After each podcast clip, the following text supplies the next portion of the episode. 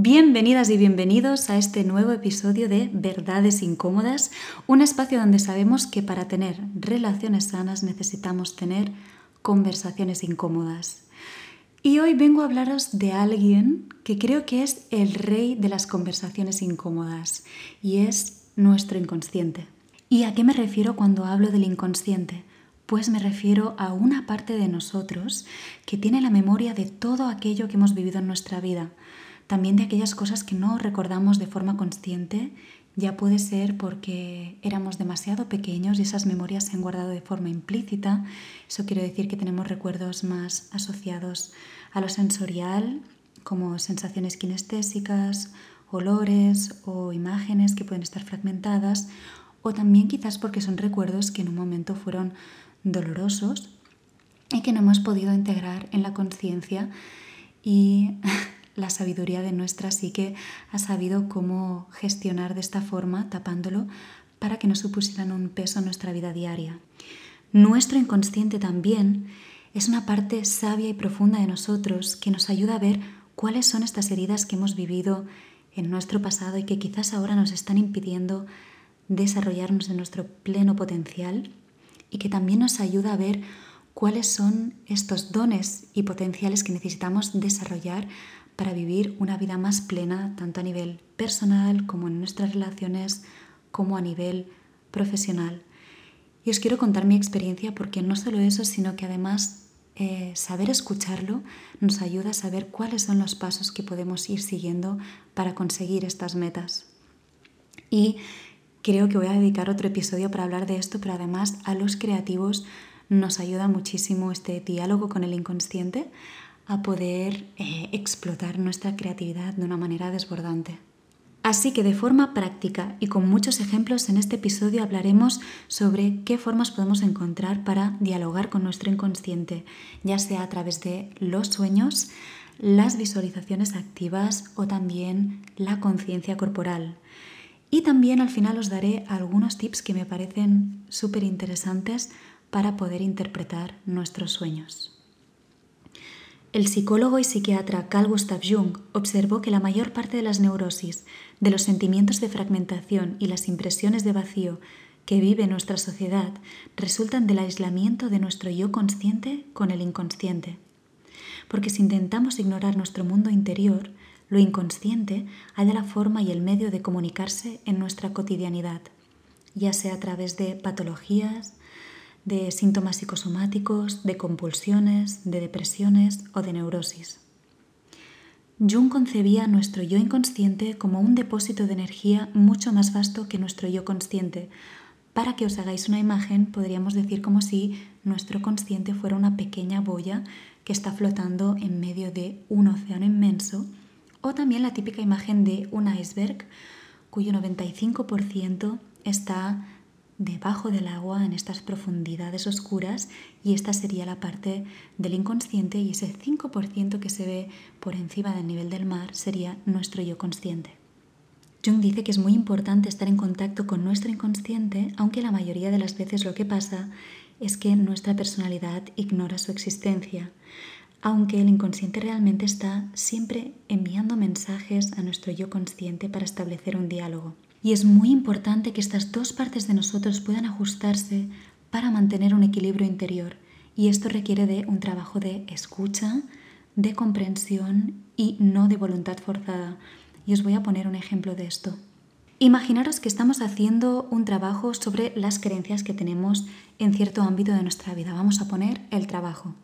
Imagínate que yo soy artista y yo me quiero dedicar plenamente a trabajar en lo que es mi pasión pero en mi familia siempre se ha dicho que los artistas son unos muertos de hambre y que viven para trabajar mucho y ganar muy poco.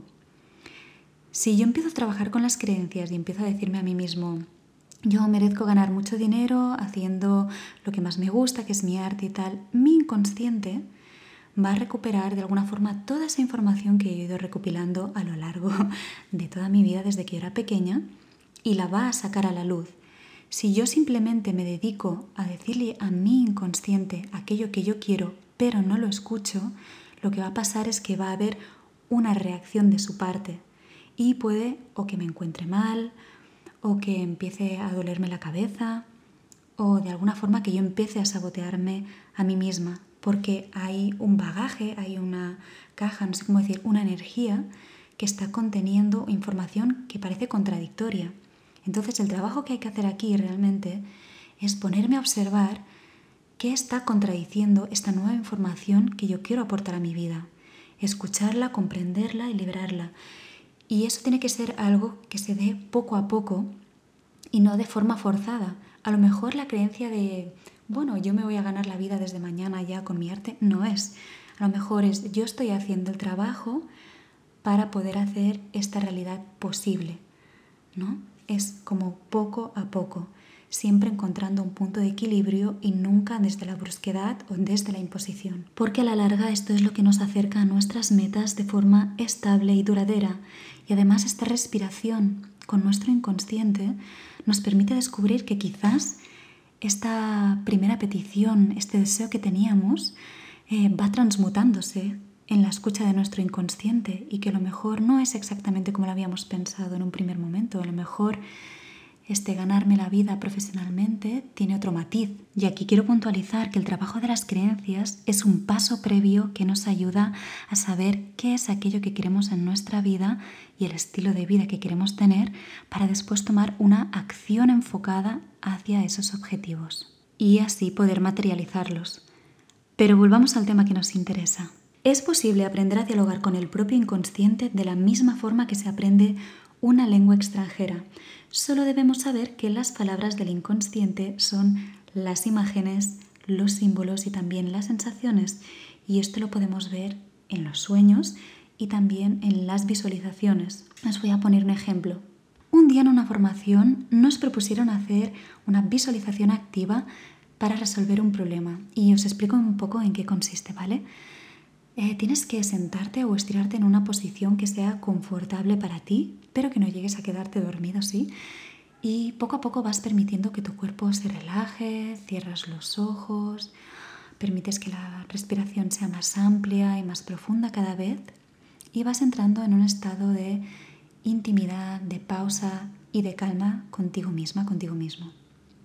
En este momento una persona te guía con su voz a explorar tu inconsciente. Primero te imaginas un espacio en el que tú te sientes muy a gusto, un sitio de bienestar y a partir de ahí empiezas este diálogo.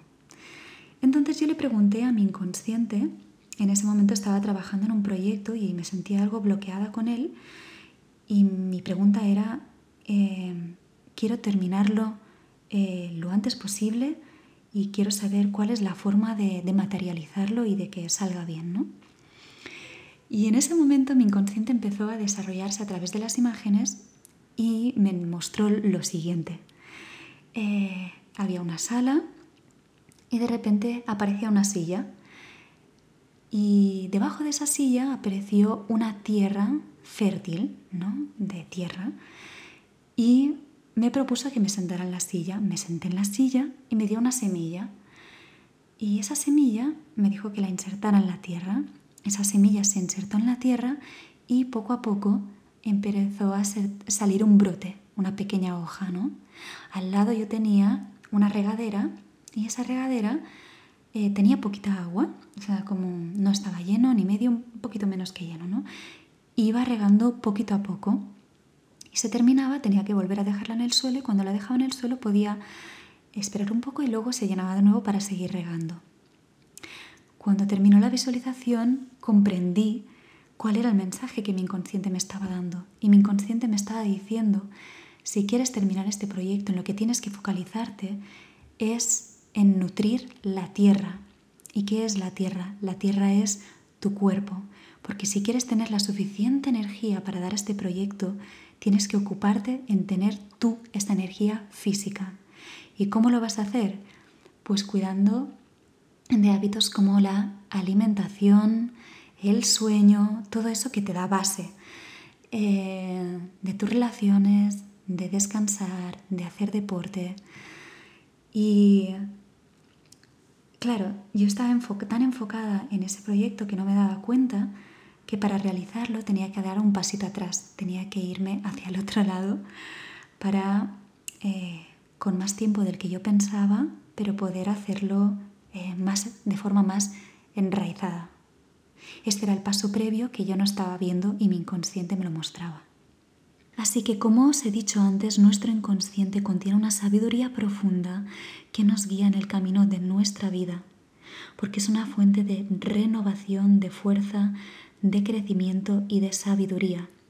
Y el descubrimiento de este mundo interior nos conecta con lo que somos verdaderamente y a la vez nos reunifica de cara a una expansión de nuestro ser en el proceso de individuación. El camino de individuación es un concepto de de Jung también, que se refiere al crecimiento de un ser humano hacia la realización eh, de su totalidad psíquica, del sí mismo. Por tanto, de la realización de su potencial y de aquello que le hace un individuo único. Este espacio de diálogo en el que se puede dar la visualización activa como otras maneras de comunicación con el inconsciente se llama preconsciente. Es un espacio que sirve de esponja o cojín entre lo inconsciente y lo consciente. Y definiríamos aquí como consciente realmente lo asociado con el estado de vigilia y que es la suma de lo que vivimos en la memoria presente y la memoria a corto plazo. Y de alguna forma es la parte de nosotros que contiene em, nuestra identidad, nuestra personalidad. Es un estado en el que yo tengo el control sobre mi materia psíquica, sobre aquello que yo pienso y sobre aquello que yo hago, y en que mi sistema nervioso central está activado en modo simpático, está, mi cuerpo está preparado para la acción. Por otro lado, el estado preconsciente está conectado con la activación del sistema nervioso central en el modo parasimpático, que está asociado en momentos de calma y de reposo, cuando nuestro, cuando nuestro cuerpo, por ejemplo, se prepara para el descanso al ir a dormir, cuando estamos meditando simplemente relajados. Y lo que pasa a nivel corporal es que nuestra respiración se vuelve más profunda, la presión arterial disminuye, eh, nuestra digestión se activa, ¿sí? Y es un momento en que nuestro sistema inmunitario, endocrino y circulatorio pueden regenerarse mm, bajo su influencia. Por eso es muy eh, sano y reparador encontrar estos momentos en nuestro día a día. Este estado preconsciente, como ya os he dicho, lo podemos encontrar cuando meditamos, nos relajamos o también cuando estamos realizando actividades eh, que son mecánicas y repetitivas. Por ejemplo, cuando estamos cocinando, que estás cortando una zanahoria y de repente has cortado ocho y no te has dado cuenta porque estás inmerso en tus pensamientos. O cuando estás conduciendo, mm, cuando tienes mecanizado y conoces de forma automática un recorrido y de repente no te das cuenta, ha pasado media hora, has llegado a tu destino y no recuerdas todo el trayecto que has hecho. Entonces, crear este espacio de respiración, este espacio, podríamos decir, sagrado, de preconsciente en el que tu cuerpo está calmado y tranquilo, facilita muchísimo este diálogo con el inconsciente, ya sea a través de que estás analizando un sueño, como he dicho, haciendo una visualización activa, o también porque estás trabajando a través del arte. Como hemos dicho, si el inconsciente se expresa a través de las imágenes y de las intuiciones también, el arte está asociado a todo este universo más intuitivo. Por lo tanto, es una muy buena manera de hacer este diálogo con el inconsciente. Puede ser dibujando, eh, creando una escultura o trabajando con la fotografía, por ejemplo. Y os voy a poner otro ejemplo. Como hemos dicho, en el inconsciente reside todo aquello que mi yo consciente ha rechazado gestionar y ha relegado para evitar los traumas, la locura la enfermedad o los grandes desequilibrios. Y es en este espacio donde se encuentran recuerdos precisos de acontecimientos que pueden ser alegres o desgraciados, pero que son juzgados como traumáticos para el equilibrio de mi personalidad consciente. Allí no solo se encuentran nuestras heridas, sino también nuestra historia verdadera y no aquella versión proporcionada por nuestros padres con todo el cariño del mundo. Entonces, para reencontrar este equilibrio, nuestro inconsciente empieza a enviarnos señales que primero se materializan como sensaciones recurrentes, a través de los sueños, a través de las señales de día que pueden ser como sincronías repetitivas. Y finalmente, si todas estas señales no son acogidas y no son integradas por la parte consciente, si no se establece un diálogo para encontrar una nueva manera de relacionarte con, tú contigo mismo o cambiar de hábitos o cambiar de relaciones o escoger otro camino de vida sería, por ejemplo, si tú no estás escuchando todo esto, si tú no estás escuchando también estas heridas, entonces acabas sintomatizando en el cuerpo. Y ahora os voy a explicar todo esto. Yo, por ejemplo, ya os he contado en algún podcast, empecé hacer mi trabajo personal porque sentía mucho dolor físico en mis piernas, en mis caderas, los médicos me miraban y no me encontraban nada, pero yo cada vez sentía más dolor. Y no fue hasta que empecé a hacer un trabajo de escucha de conciencia psicocorporal que pude empezar a liberar estas memorias que había en mi cuerpo. ¿Y cómo lo hacía? Pues como os he dicho, mediante todas estas técnicas que se pueden dar en este estado de preconciencia en las que hay un diálogo con el inconsciente. ¿Y qué hacía? Pues trabajar con mi cuerpo a partir de movimientos eh, sutiles con pelotas de tenis y palos de espuma que permitían poco a poco liberar eh, la musculatura de mi cuerpo, trabajar con el dibujo, analizar mis sueños y también hacer visualizaciones. ¿Qué pasaba en mi cuerpo? Que estaba encarcarado, que estaba duro, que estaba tenso, sentía dolor. ¿Qué había en los dibujos? En los dibujos normalmente este dolor se expresaba con colores fuertes, negros, que me hacían ver que había algo como un secreto que yo necesitaba desvelar y mirar, eh, como mucha agresividad realmente. ¿Qué había en las visualizaciones? Eh, normalmente mm, me costaba mucho trabajar con la visualización, esto lo hablaré quizás en otro podcast, porque las imágenes de autodestrucción y dolor eran tan fuertes que me costaba muchísimo gestionarlo.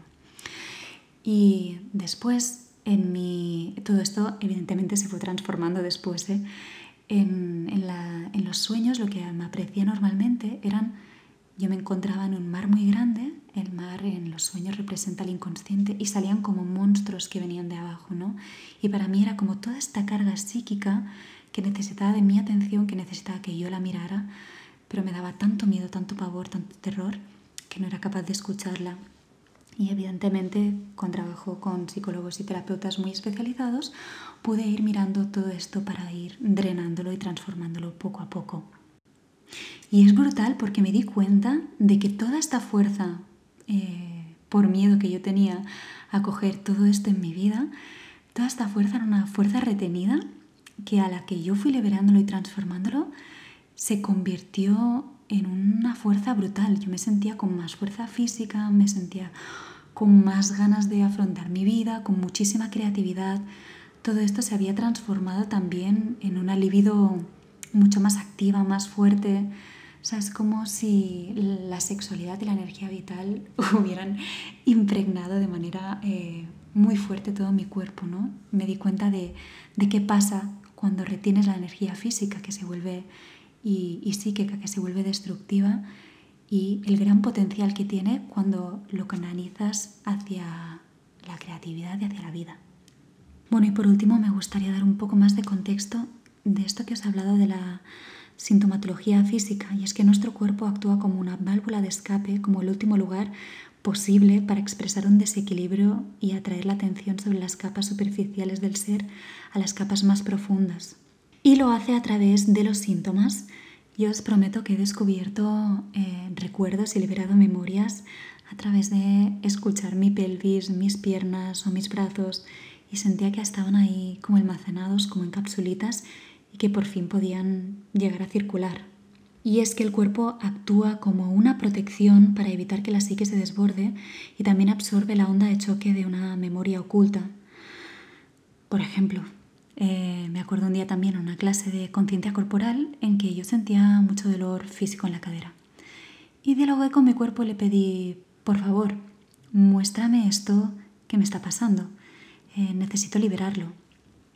Entonces, de repente todo ese dolor físico que sentía se volvió emocional y empecé a tener memorias de lo que mí había pasado, eh, vivencias, sensaciones y fue desbordante. Y en ese momento me di cuenta de por qué, eh, de la función que tenía que, que fuera más sostenible vivirlo en mi cuerpo. y de repente le pedí otra vez que, que prefería sostener el dolor en la pelvis porque me era más fácil gestionarlo con una mente que estaba despejada. Y poco a poco en las clases de los meses siguientes lo fui liberando eh, de manera más paulatina, ¿no? a través de escuchar las imágenes que salían de allí, las informaciones visuales kinestésicas, las sensaciones y lo fui integrando poco a poco. Bueno, os estoy dando muchísima información en este podcast, espero no estaros abrumando, pero la verdad es que tenía muchísimas ganas de hablar de este tema eh, porque me apasiona y porque realmente este conocimiento, ostras, a mí me transformó la vida, me, me flipa la idea de que hay una parte de mí que es el inconsciente, que es esta sabiduría profunda, que conoce cosas que a lo mejor mi mente consciente todavía no sabe, pero que me guían en el camino de mi vida y eso me hace sentir como segura, como relajada, confiada. Y que el inconsciente no solo nos muestra nuestros miedos y nuestras heridas, sino también todos nuestros dones y potenciales por descubrir, ¿no? Todo aquello que nos puede hacer vivir una vida eh, más plena y más completa.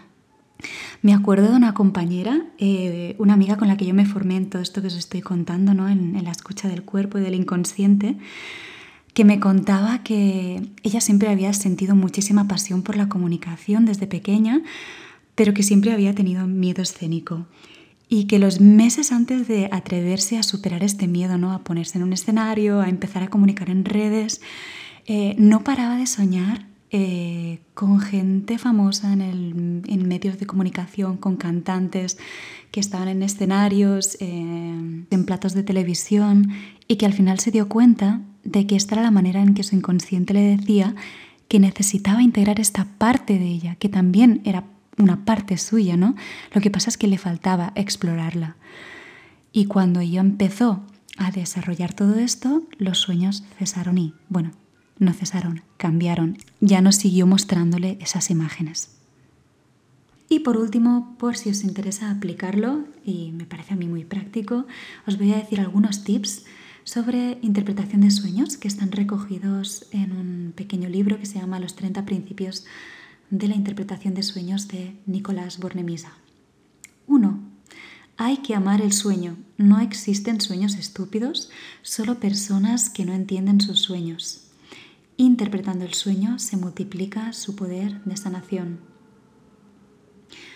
2. Ayuda mucho a recordar los sueños y a su interpretación si al levantarte tienes cerca de la cama un bolígrafo, un papel, una libreta o también una grabadora que puede ser la del móvil para justo despertarte eh, y escribir el sueño para no olvidarlo. Y al transcribirlo, no solo apuntar con palabras eh, aquello que has visto en el sueño, sino también hacer dibujos de algún símbolo o alguna cosa que te ha llamado la atención y también las sensaciones y emociones y sentimientos que se te han despertado en este sueño. 3. Es importante hacer asociaciones que emergen de manera automática en relación a los símbolos del sueño.